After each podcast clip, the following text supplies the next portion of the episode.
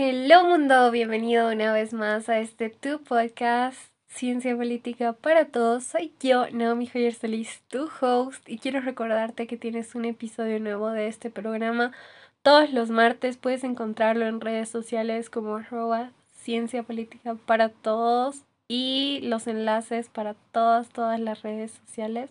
También los puedes encontrar en mi página web personal www.naomijoyersalis.com junto con eh, material adicional y en nuestras redes sociales compartimos eh, conceptos y yo te comparto así mucha información más detallada los días que no hay programa.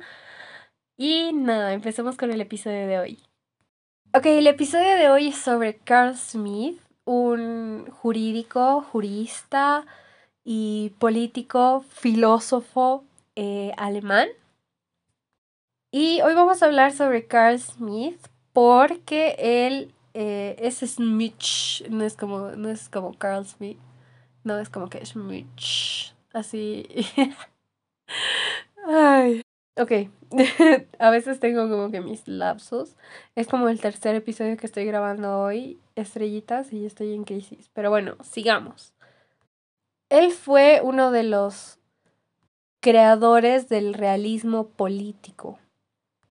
Hizo grandes trabajos también sobre la ejecución práctica del poder y sus obras han tenido una gran influencia sobre la teoría política y la teoría legal, ¿no? Entonces podemos encontrar que este es un autor súper grande tanto para ciencias políticas como para derecho. Y aparte también hizo grandes aportes en el área de la filosofía. Si les gustaría repasar más a detalle, ya saben, me lo dejan en comentarios o en la web. Y la definición que vamos a aprender hoy, eh, la una de las definiciones más, más, más, más famosas de este autor, es sobre soberanía. Más que sobre soberanía, sobre lo que es un soberano, ¿ya? El soberano. Entonces, él nos decía que el soberano es el que decide sobre el estado de excepción. Soberano es quien tiene el poder de decisión, de dar las leyes sin escribirlas. Entonces, que es aquel que está como que no sujeto a leyes escritas, pero sí a una ley como que superior, ¿no? Divina o natural.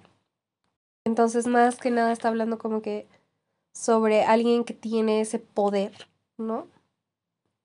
Un poder que no está limitado por leyes o por algo, ¿no? Sino que tiene esa libertad, eso es el, el soberano. ¿Les gustaría profundizar más en otros conceptos? Déjenmelo en comentarios o en las redes de Ciencia Política para Todos. Nuevamente te vuelvo a recalcar que día por medio subimos un concepto a las redes sociales de Ciencia Política para Todos, así que te invito a seguirlas para que siempre aprendas una definición súper cortita volando.